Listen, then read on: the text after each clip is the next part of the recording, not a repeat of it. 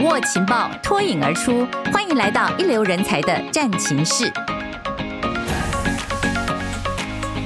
本期节目由 PwC Taiwan 合作推荐。大家好，我是 Christina 贤玲，欢迎收听《人才战情室》。以前常常听到一句话叫做“以不变应万变”，但在这个 VUCA 的时代，如果你还是如此，我只能够告诉你。啊，不变的是，就是这个世界一直在变动着，不管是不确定的因素，或者是复杂，甚至是模糊。所以，如果你还是停滞不前，你就会被时代的洪流给淹没。所以，如何回应这个世界的变动跟挑战，其实也在在考验着组织还有企业领导者，他们怎么这样去因应。那其实你也看到，最近可能话题很轰动的，就是生成式的 AI 科技日益的成熟，大家可能会担心说，它会不会抢走我的的饭碗呐、啊，但是面临到少子化，其实这已经是国安问题了。AI 是生成的人呃人工科技其实是可以辅佐的。那再来是有越来越多的论述，其实也提到了人机协作。这都可以看到，其实这世界的改变有一些危机的出现，但危机其实也是一个机会点。不晓得大家有没有参加呢？我们天下学习所主办的人才永续国际论坛，在这个论坛上面，管理大师彼得圣吉特别提到了，组织若要避免人才危机，领导者将是关键的核心角色。所以，什么样子的领导者才能带领组织突破困境，创造价值？今天特别请到了两位来宾，要跟我们谈谈。首先，要来欢迎到的是资诚企业管理顾问公司贵筑安执行董事。各位闯天下的听众，大家好，我是贵筑安 Tim，欢迎 Tim。另外一位来宾是资诚企业管理顾问公司的协理卢婉莹博士 Sunny。大家好，好，欢迎两位。今天我们要来谈谈关于呃领导者的领导力。PwC 有来分享说，如何定义在这个变革时代需要的六大转型领导力。之前我们常常听到了企业转型，但是企业转型的关键其实是来自于领导者如何带领，所以领导者也需要转型。但这个问题其实就会有一点复杂了。呃，常常我们看到很多的学术探讨说，哎，领导能力到底是天生还是后天的？今天两位要不要说说自己的想法？但这也是大哉问了哈。那据我了解，呃，应该是在一九五零六零年代那时候，Harvard Business Review 其实就有一篇文章谈到这个领导力到底是后天培养还是可以天生啊哈。那从我们其实在做人才发展、领导力提升的这个所谓的管顾工作者之一，我相信这个答案是非常明显的。原则上，有些人天生就是一个领导者哦。譬如我们讲说，哎，这个人有领导的魅力特质。可是我们无可讳言的是，领导力这件事情绝对也能够透过后天的养成来培养。那讲得更直接一点，如果这个前提假设不存在、不成立的话。那可能全世界的领导力的相关的顾问公司都可能要倒闭了，或是更直接，我们今天马上就要谢谢大家的收听。所以，可能比较重要的，也许会看是怎么样做所谓的 DNA 基因的一个调整转型，maybe 变成是一个相对的 solution。那当然，我相信这不是我们今天要谈论的一个一个重点嘛。是，那 Sunny 你怎么看呢？嗯，我想当然先天能够有天生的这样子的一个特质，那这个是我们说后天性格上面人比较难改变的部分。那确实在过去很多的不管实证的研究，大家的观察，我们也看到很多人似乎比较容易被视为当成一个领导者的潜力人才来栽培，因此他们享有更好的资源、更多的舞台，那甚至是更容易被放在一个领导储备的位置。所以我们开始。会觉得说，诶，有的时候确实有某些天生的特质，让这些人啊、比较容易被当成未来的领导者给栽培。但我们现在也越来越多的呃反省或者是观察，所以我们最近常在谈所谓内向者，他其实本身也可以散发出非常强大的领导的一个魅力，或者是我们在之前呃深深的在。讨论到的关于包括教练式的领导，甚至仆人式的领导，这些其实都很挑战我们过往那种哇，领导者好像就是要像川普那样站在舞台上，然后一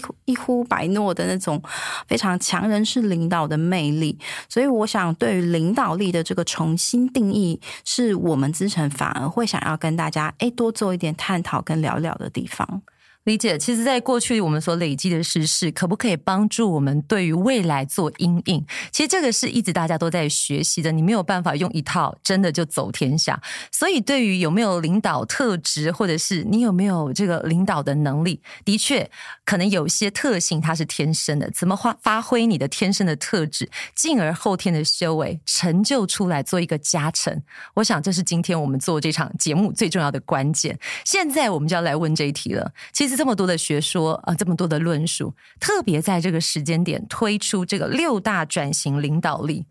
资诚为什么要这样做呢？我我想这个跟整个环境的变化是有密切相关的哈，尤其是过去三年的 COVID 的影响，我相信大家都可以同意一件事情，就是不变的就是。一直在变，对不对？当然了，就是有一些 fundamental 的一些理念的东西，毋庸置疑是非常关键重要的。就像呃，以我个人来讲的话呢，其实，在大概是二十七岁在 DHL 的时候，呃，就有机会担任一个 build manager。那那个也是我第一次在这个所谓的 business setting，就是呃这个商场的领域里面，作为一个一个领导者。没当在那个位置的时候，就觉得当领导者不是好像就这么一回事嘛？有什么难的，对？可是当你坐在那个位置上，你就知道你身体担负的重责大任为何。那所以我后来就体悟一件事了哈，就是当一个领导者来讲的话呢，就是 promote as a manager 或 leader 的时候，大概只有在你接到那个那个所谓的 announcement，收到那个通知说啊 you got promoted 的时候，可能会是很兴奋的。可是接下来确实就是无限的挑战跟责任。嗯，所以经过了一番摸索，当然也是跌跌撞撞了哈，甚至也有一些呃很挫折的地方。那我自己在当初一个一个归纳的心得，呃，假设我们谈领导者来看的话，大概有我个人把它归纳成所谓的十字真诀了哈。哎呦，这个大家要记得笔记一下，十字真诀：刚柔并济，以身作则。刚柔并济，以身作则，这是八个字。Okay, 对对对，哎，不错，还差两个字，还差两个字，然后就是画饼，横横批画饼，哦，但有点半开玩笑了哈。那画饼代表什么意思？也就是两件事嘛。一个，你对组织而言，对公司未来发展，你可能要有一个愿景跟方向的描述。那第二个。所谓的画饼，就是针对你领导的团队成员而言，你可能要让他们知道他们的 career 也好，或他们未来在哪边。我个人觉得这可能是 leader 很重要的一件事情。那我后来有机会在台积电任职，那记得了，那时候张忠谋先生 Morris 他也曾经讲的，对领导者的定义不外乎是两重点，一个是 know the direction，have the followers，啊，知道的方向啊，然后而且有人跟随你，共同朝那个方向前进。嗯、我想这些可能就会是一个比较。呃，你也可以说是归纳而言一个原则吧，啊，一个基本上你 as a leader 一个领导者而言，你我所谓的刚柔并济，倒不是说你要拍桌子骂人，哦，这部分这是我绝对不赞成的一种行为。呃，坦白讲，我也常常在一些场景看到报章杂志也好，新闻报道说啊，呃，呃，譬如说了哈，某个某个行政长官震怒。啊、呃、之类的，那我个人就觉得那部分其实绝对不是我们所希望能够所谓的鼓励的一种所谓领导行为。嗯，刚的部分是对原则的坚持啊、呃，对于所谓的诚信政治也好，什么事情是对的事情的那种执行的勇气，以及相关的游戏规则的确认。柔的部分当然就要所谓的有人味了哈。所以我们也曾经在南部的某一个非常知名的企业，我们协助他培养所谓的领导者。因为那家公司董事长希望在未来五年的时间可以培养一百个总经理。哇哦，OK，所以我们本身呢刚好桑尼跟我啊也是那个专案哈，就协助执行。那你怎么样可以复制成出一百个总经理？当然很重要就是这个领导力的一个培养。嗯、那我记得印象非常深刻，在开始的时候，呃，有请他们一个副总来致辞，他就讲三个字，他说你要讲人话，讲人话。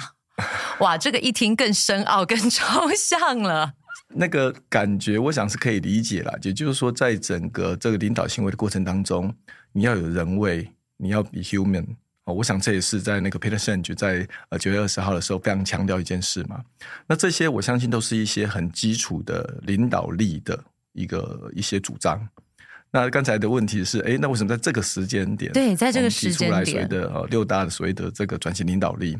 但环境变化的这样的一个需求毋庸置疑。那在现在，不管是所谓的 VUCA 也好啦，或我们讲所谓的 adapt 在这样子的一个 moment，在这样的一个情境之下，大概你很难有一个单一的一个主张，而能够去 apply，或者说能够针对现在这个复杂多变的环境之下，能够以一挡百，可能更强调的会是兼容并蓄的一个认知跟体认，以及怎么样在多元的一些价值体系里面或环境要求等等的，而取得平衡。那这个是为什么？呃，我们 PwC 在 Global 来讲的话，事实上在呃，应该是四五年前吧，有一本书叫做《Ten Years to Midnight》。黑夜来临之前，OK，您知道？我知道这本书。对，那本著作其实，在几年前，据说了哈，金管会主委黄天黄天木先生，好像也曾经在一个 Seminar 呢，用这样的一个形容词讲说，他跪求这本书的中文翻译版。哦，原来这本书是我们 PwC Global 哈的人出的。那我们也因为知道说，哦，原来那个这本书在这个江湖上面有它这样的一个一个地位了哈，所以我们也随即针对这本书呢，就萃取精华，呃，所出了一个所谓的中文的一个摘要版。那在那本书里面，事实上就提出了这个所谓的 Six Paradox of Leadership，也是领导者的六大关键挑战。嗯，其实刚刚呃，我们知董特别提出来这本书，其实，在三年前，我们天下杂志当时的呃董事长、社长也跟周所长来谈过这本书，当时的我就在现场。其实他给我们很多的提醒，我们都会觉得十年很远，但其实十年很快。而且重点是，为什么常在说企业转型很重要？现在所有企业的组织文化通常都是十年。二十年之前所制定的，但现在这个当下还可不可以用一样的标准去执行？我想，在这个疫病时代，虽然已经过去了，可是光一个现在俄乌战争还在持续着，大家就知道，嗯，没有什么是说的准的。所以你必须要有弹性跟韧性。那今天 Sunny 在这里，当然身为博士，我们知道一定说要你来跟大家分享。像我们现在有提到了六大转型领导力，这个六大转型领导力应该是可以帮助企业组织，或者是你。现在或许并不是在职涯上面一个中高阶主管，但你未来可能是。我们可以从什么地方开始培养，或者是有检视的方法？嗯。我想延续刚才 Tim 的分享，那当然我们提到了很多领导者，他本身是不是有这样子的一个呃英雄般的魅力，可以带领很多的追随者往前进，或是他有没有远见，他有没有洞见，可以洞悉未来的发展的趋势，所以设定或者是画出一个漂亮的大饼，让大家 相信这就是未来的一个样貌。我们在很多过去的这个领导力的相关研究上面，呃，学者们研究。者们、实务者们试图我们拉出几条不同的轴线，那透过这些轴线呢，我们去做不管是呃二乘二的方格分类，或者是三乘三、四乘四，我们想要找出说，诶。当不同的这个属性轴线，那跟怎么样子的一个另外一条轴线交错的时候，诶，我们就可以把人分成，比如说强势的领导、关怀的领导、亲和的领导、权威的领导，诸如此类的这样子的一个分类。那大家就可以依照，诶，我表现出来的似乎比较呈现是什么样的样貌，然后让我自己知道可以怎么样再去修改。或者是强化我的哪些领导行为，但就像刚才我们讨论的，现在的社会越来越多变，光是科技这件事情，其实就是在过去的这个领导理论里面，我们几乎没有碰触到的。我们不去讨论领导者对于科技的熟忍度到底要多高，嗯，我们也不太去讨论说，诶，所谓过去常常在所谓的这个所谓领导政治手腕的操作。跟现在的这样的一个对于正直清廉的人格的要求上面，那领导者他应该要做出怎么样子的取舍或拿捏？所以，我们资诚其实或者说我们 Global 希望从更多的这个面向交错的，把能够完整呈现出未来的领导者，他可能要去在很多看似矛盾的这样子的一个冲突取舍之间，找到平衡的方向。一一的把它点出来，所以我们也不是说，哎，好像这个六个方向是每一个人你六大面向都要面面俱到，不是这个意思，而是这六个不同的面向，可能是在未来的多变世界里面，我们随时都有可能遇到的挑战。那我们能不能够从这些挑战当中找到？每一个人最适当的一个定位，以及他当下怎么样子最佳的去反映他所面临的一个任务，或者是能够去管理他所应该要去管理的团体。OK，怎么样依照呃人事实地无因地来质疑？这边呢，我先帮大家说说这个转型领导者的六项挑战。那这就是六大领导力嘛：一、具备国际观的在地者；二、清廉正直的政治家。三、虚怀若谷的英雄；四、策略性的执行者；五、精通科技的人道主义者；六、传统的创新者。我想在收听的朋友，可能现在脑袋上有很多的问号出现。我们怎么样一一来说明，或者是用实际的案例，比如说我们 team 在呃辅佐可能企业伙伴，你看到的实际案例有很好的典范，可以让我们来呃借机学习。刚才这样念过去哈。呃，我不知道听众这边会有什么样的 view 了哈。那我也不瞒各位讲哦，当我第一次看到我们 PwC Global 所推出来这个 Six Paradox of Leader，就是所谓的六大领导挑战、领导力等等，我看完呢，我只有一个感觉，什么？这是人吗？这个这个境界未免太高了一点哈。所以也不瞒各位讲，我们当然这过去这几年，PwC Global 针对这个主题而言，事实上有持续的很多的呃讨论跟会议哦，甚至我们现在 b weekly 也有针对这个主题的一个所谓的 touch base 的 meeting。那曾经我在这样的一个会议里面呢，就跟呃所谓的那个主要的谈话者啦，就是介绍者问了这么一个问题，我就诶，呃，你现在所讲这六大领导力了哈，事实上加起来。六乘二其实是强调十二件事情，嗯，比如他强调所谓的 strategic 的那个 executor 嘛，哈，你要有策略性的眼界，而你又是一个所谓的有执行力的一个人。那 humble hero 强调的是你本身是虚怀若谷的，你是很 humble 的，可是你又是英雄。哇！所以对人的要求，事实上真的是不同境界的一个期许啊！哈，那他的回应是让我觉得非常相对 comfortable 的。他说，归纳而言，我想就像刚才桑尼所提到了哈，是 given 在现在的环境的要求，不管是所谓外在也好，企业的那个经营的挑战等等，所以我们强调这六件事情，六个 dimension。那我们当然也期许。As a leader，你如果说真的是天纵英明、天赐异禀，能够这六个都具备，拍拍手，好棒棒，哈，给你一百分，OK。可是 eventually 可能不见得是这么的切合实际嘛，哈。所以重点是什么？重点是说没关系，你如果这六大领导力呢，你没办法全同时具备，至少你可以盘点一下哪些是你的 strength，哪些可能是你的所谓的 potential 的 area for improvement。啊，哪些是现在的优势做得到、做得不错的？那哪些来讲，可能是相对来讲，哎，好像我们之前忽略了这个点，然后看怎么样可以加强。OK，嗯，第一个，第二点可能更重要是，我们这边所谈的所谓的领导者的一个挑战，也许我们很直觉的会想到是 individual 某一个单一个体，可是我们这边其实要强调的不必然是单一个体，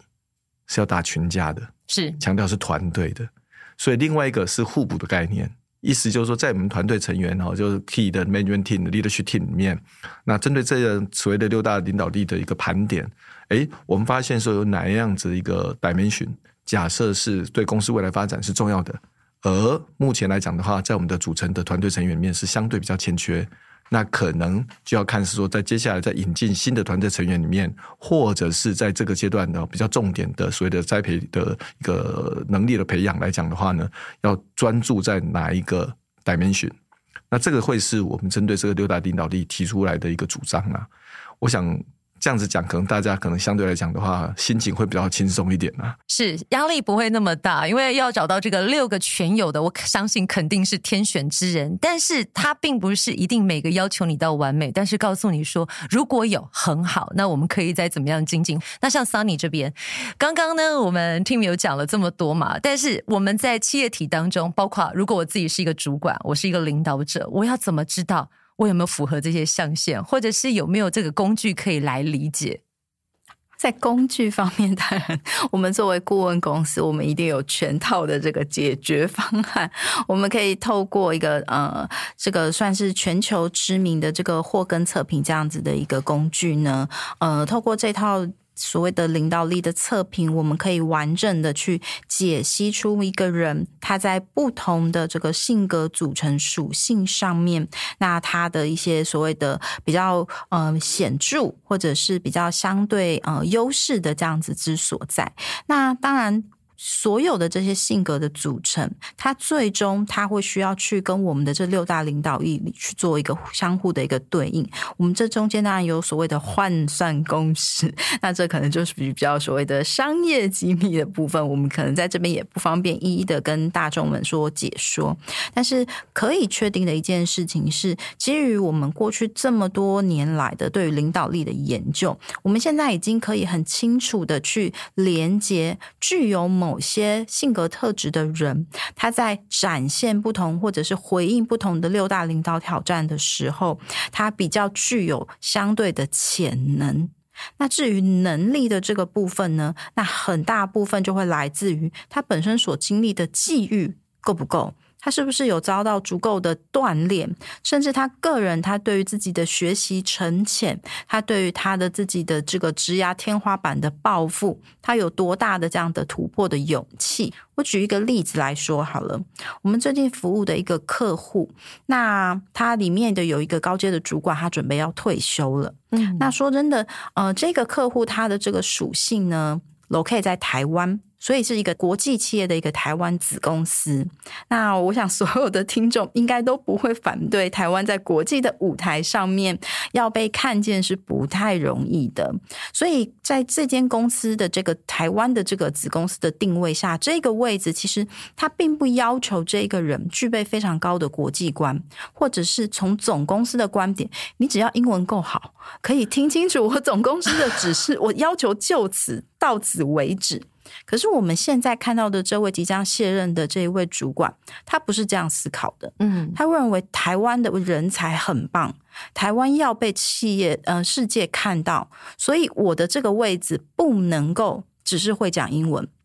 他要能够清楚我怎么去杠杆台湾能够发挥的力量。而且这个力量是在地的力量，我怎么动用在地的资源，让台湾跃升上这个国际的舞台？即便他们的营收可能只占全球营收的不到一个 percent，但是他可以妥善的使用他的在地的连接，他过去几十年产业培养出来的一个人脉，他能够去把这些资源投注到他现在所在的职位，让台湾的这个子公司占。国际一席之地，每一个公司或是每一个个人都可以好好的问自己：你对你自己有没有这样的企图？我想针对刚才桑尼所举那个例子做一些补充了。嗯，那刚才他所提到的客户就是我们呃最近所执行的一个专案。那当然在访谈那个主要的那一位即将退休的那个那个主管，我也在现场。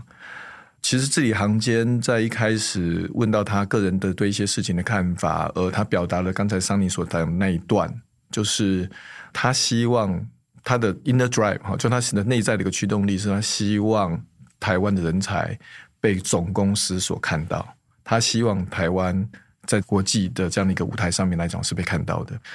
其实不瞒，可能是我现在是五十几岁，所以比较 sentimental 一些了哈。甚至包含我现在在讲这段话，我其实还是有点感动，有点感动跟。眼眶泛红的感觉了哈，其实你很清楚的在这样子领导者身上看到了那样子的一个企图，那样的一个 inner drive，而驱动了他之所以能够有现在的一个表现的原因。但我们因为时间关系，所以很多细节可能不方便讲太多。简单讲，就是目前即将退休的这位，明年六十五岁届龄退休的这一位领导者呢，就公司内部也好，或者我们这样评估下来，没有人可以取代他。现在的 potential 的 successor 是不可能做到他的境界的。嗯、OK，那这个我相信是 fundamental 非常关键重要的一个 driving factor，一个驱动因素。是，其实我觉得人的驱动力是要找到他的方向。你知道你方向在哪里，要有热情，才不会每天叫醒你的是闹钟，而不是梦想。非常同意这番话哈。那这个也是我常常讲说，呃，跟大家分享说，呃，我一晃眼在 P W P 也待了将近二十个年头。那之前在台积电也有一年多的时间了哈，但多少难免了哈，有人就会抱持着疑惑的眼光看着你说啊啊，你想那边造嘞哈，铁饭碗为什么要 走呢？是一家非常好的公司，毋庸置疑，护国神山哦。这家公司它的各方面来讲的话，确实是，而且非常照顾员工，这是不用讲的。可是确实就是每个人讲的比较直接一点，所谓的人各有志吧，哈，或者是说，其实真的就是确实是你内在的驱动力为何？呃，我个人觉得是非常重要的哈。那在 PwC 这二十这二十个年头里面来讲的话，其实我自己的从年轻的时候吧，给自己一个所谓的 personal 的 mission statement，就是 fulfill myself through helping others。嗯，就是我希望成就我自己。那在成就自己的过程当中，是经由帮助他人的过程。一路走来了哈，每当午夜梦回、夜阑人静的时候，那我觉得，哎，现在的工作确实是让我好像是真的可以 fulfill，就是能够实现我的这个所谓的 personal mission statement 的很重要的一个一个一个环境吧。那我们其实，在讲到说这个六大转型领导力。知道你有看到在这个实际运用上面有让你觉得嗯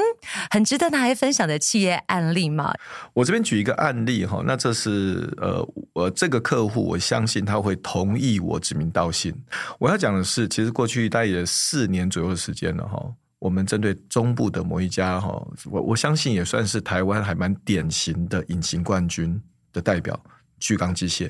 我相信，不管是这些隐形冠军或者中小企业，是台湾的中流砥柱。但在这个面临转型之际，愿意先动起来的，真的必须要给他们大拇指，因为这是要呃无比大的勇气。没错哈，那。我想跟这家公司接触也还算是因缘际会吧，就是公司二代接班，那我甚至这边也不排除直接讲出他的那个称呼名字了哈，我相信他会同意我做这件事情。其实目前来讲的话，的巨刚机械总经理陈景浩先生哈 Jim，那其实一开始的时候他是本来在外面招总哈打拼，后来算是被父亲吧叫回来帮忙。那当然，公司那当下来讲呢，当然遇到一些经营上面的挑战了哈。那其中一个挑战呢，是在约当可能是二零一九年左右吧，公司被勒索病毒把整个系统给就这样子 lock 住 lock 住了。那看你要付多少钱嘛哈。那我我想这也就是呼应到我们的 leader 哈，本身你怎么样去做这样在当下这个情境来讲，你要做怎么样的一个决策的挑战？结果 eventually 他们决策是不付钱，嗯，那整个打掉重练。这家公司，我们在二零一九年左右，大概有四五年、四十年左右的时间，跟他们牵手一路走来哈。我看到的是，在这样的一个所谓的二代接班的一个身上，呃，还一定程度还还真的可以呼应这边的所谓的六大领导力的展现，多多少少了哈。譬如说，巨刚机它是做什么？它是做那个制鞋的机器的。射出的机器，好，比如说有所谓的化学射出跟物理发泡等等啊，但细节我大概就不是专家了。那据说了哈，就是譬如说一百双鞋子里面来讲的话，我相信他们市占率是蛮高的，可能五六成，也许事实上跟他们的机器都有一些关系。嗯，那他们客户就是。一线的，不管是 OEM 厂也好，或者说直接面对品牌哦，比如说 Nike 也好啊，指标性的品牌，Under Armour 啊这些公司，所以毋庸置疑，那本身它也是留美的知名 NBA program 的硕士了哈。那这里行间在谈的过程当中，你可以知道，它其实是非常有国际观的，那有相当的国际接触啊。现在好像还在念 Stanford 的一些那种短期的那种 training program 啊哈。嗯，可是，在中部传产，那他也很清楚的知道他的局限。所以，这样这边提到第一个，具备国际观的在地者，OK。那第二个，青年政治的政治家。但最近呢，哈，也注意到有一个叙述，我觉得这句话讲的还蛮贴切的。他说啊，政客想的是他下一次的选举，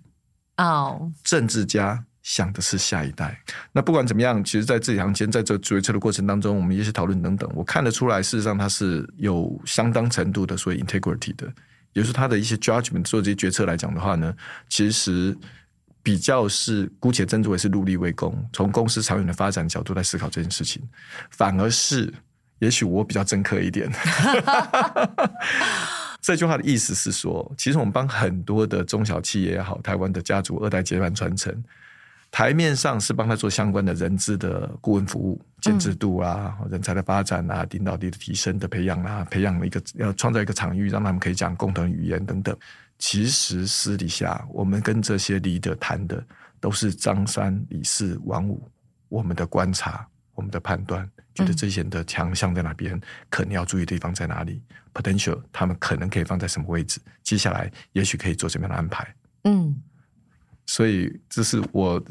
我所讲的，也许我们稍微比较。深刻一点。应该是呃，就切面的角度不同，但共通的是，就是希望能够为组织或者是企业找出它下一个在这个世界的定位。那怎么样朝着这个方向前进？不单单是为了自己，也为了他合作的客户伙伴，还有整个社会的环境价值。我觉得价值是可以驱动你内心的力量。重点是你要先把你的核心价值放在里面。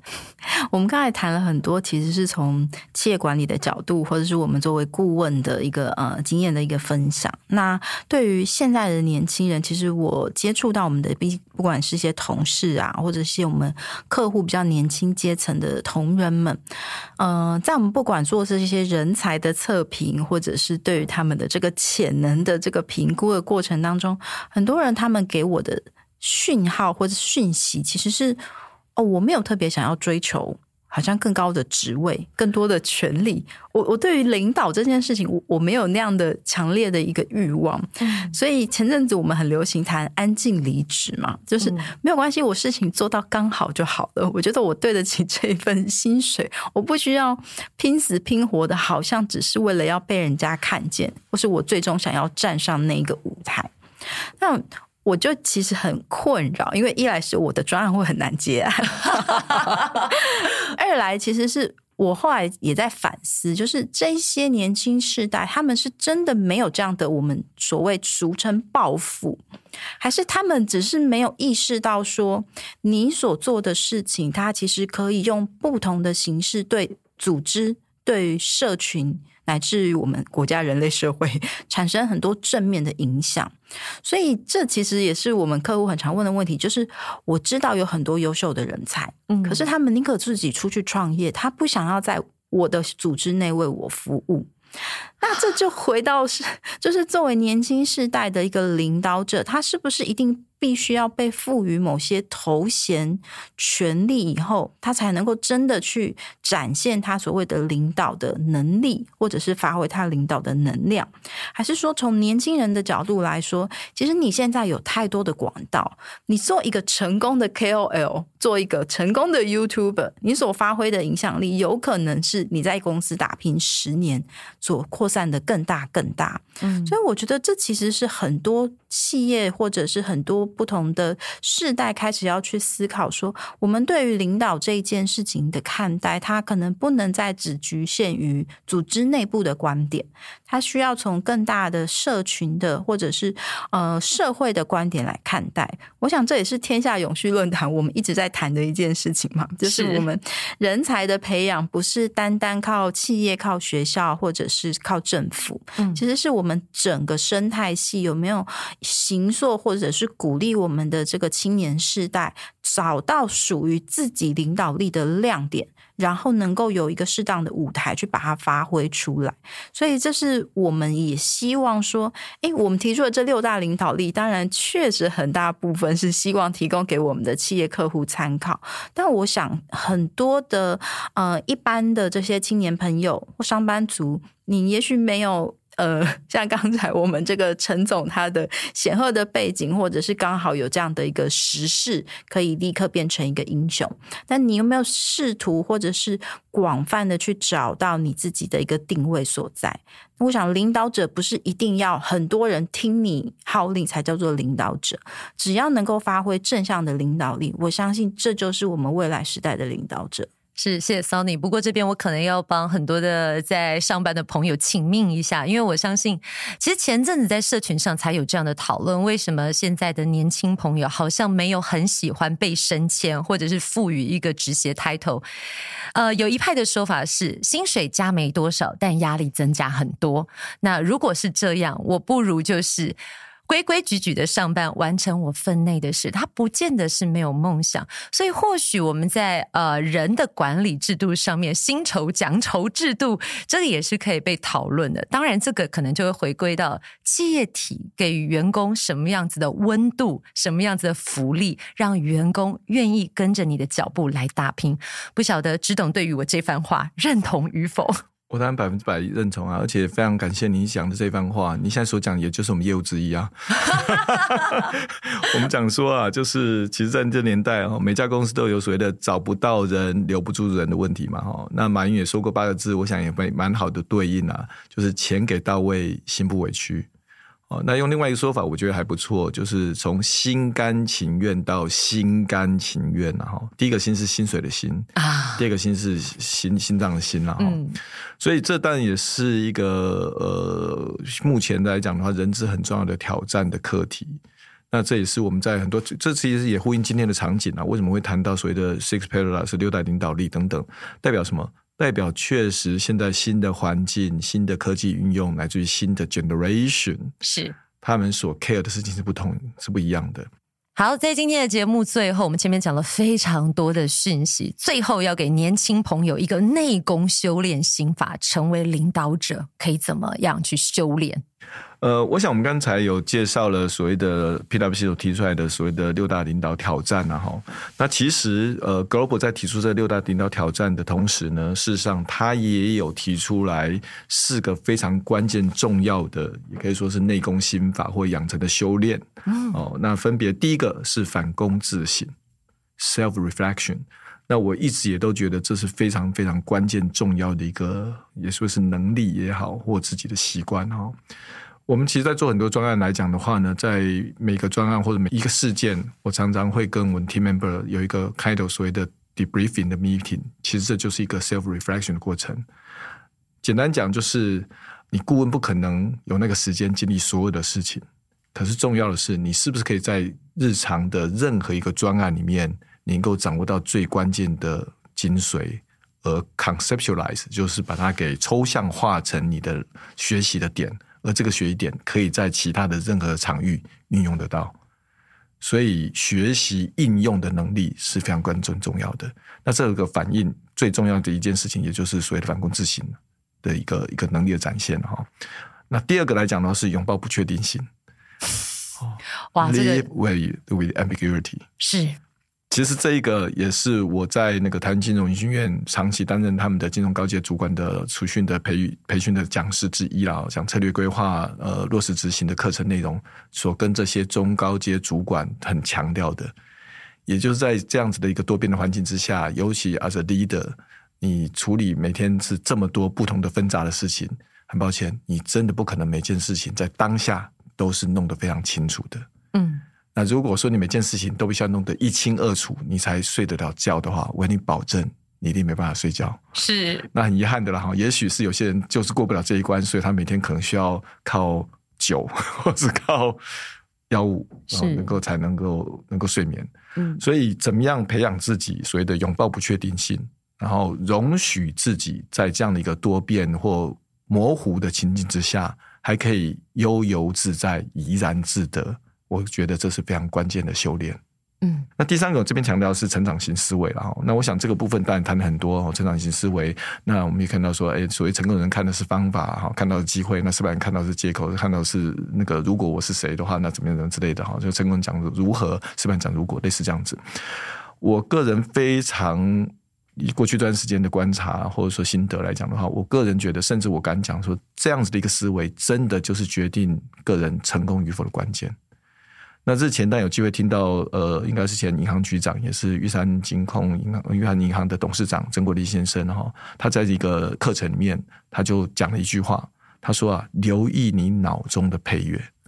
留意你脑中的配乐是什么？那其实他这句话字里行间的意思，也就是我刚才所尝试表达的哦，也就是说，他要你，这这又回到第一个反躬自省了哈，是是当下你在那个情境的时候，每一件事件的时候，你是。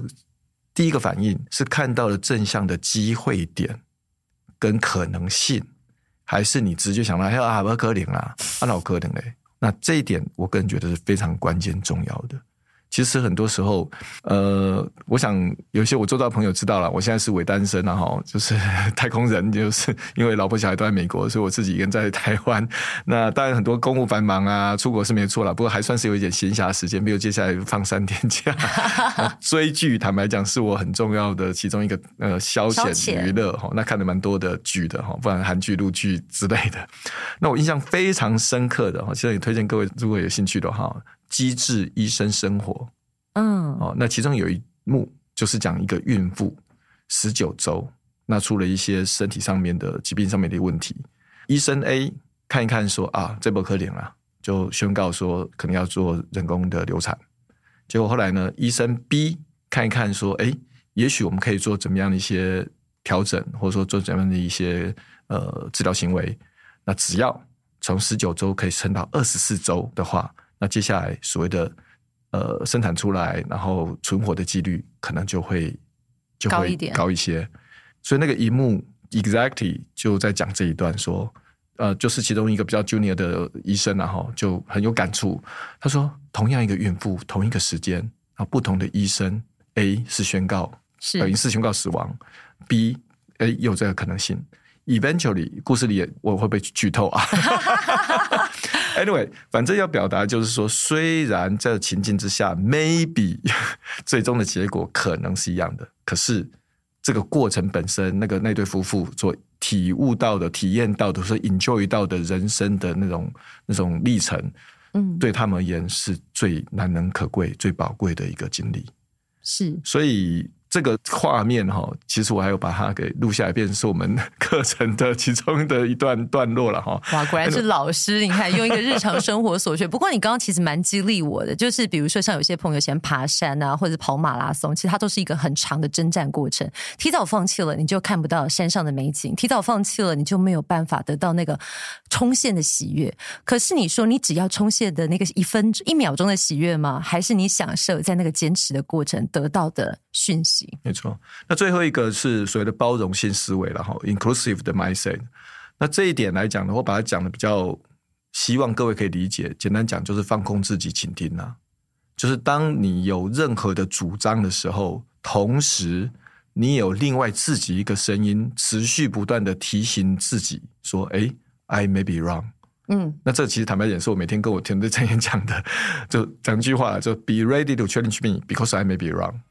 就是我对一些事情，但我可以我的主张，我的看法。可是同时，我也不断的有一个声音提醒我自己是：哎，我可能是错的。但我也是用讲这句话来鼓励大家。其实他要有独立思考能力，他要有他自己对一些事情的判断，而且他要愿意敢分享他自己的一些想法。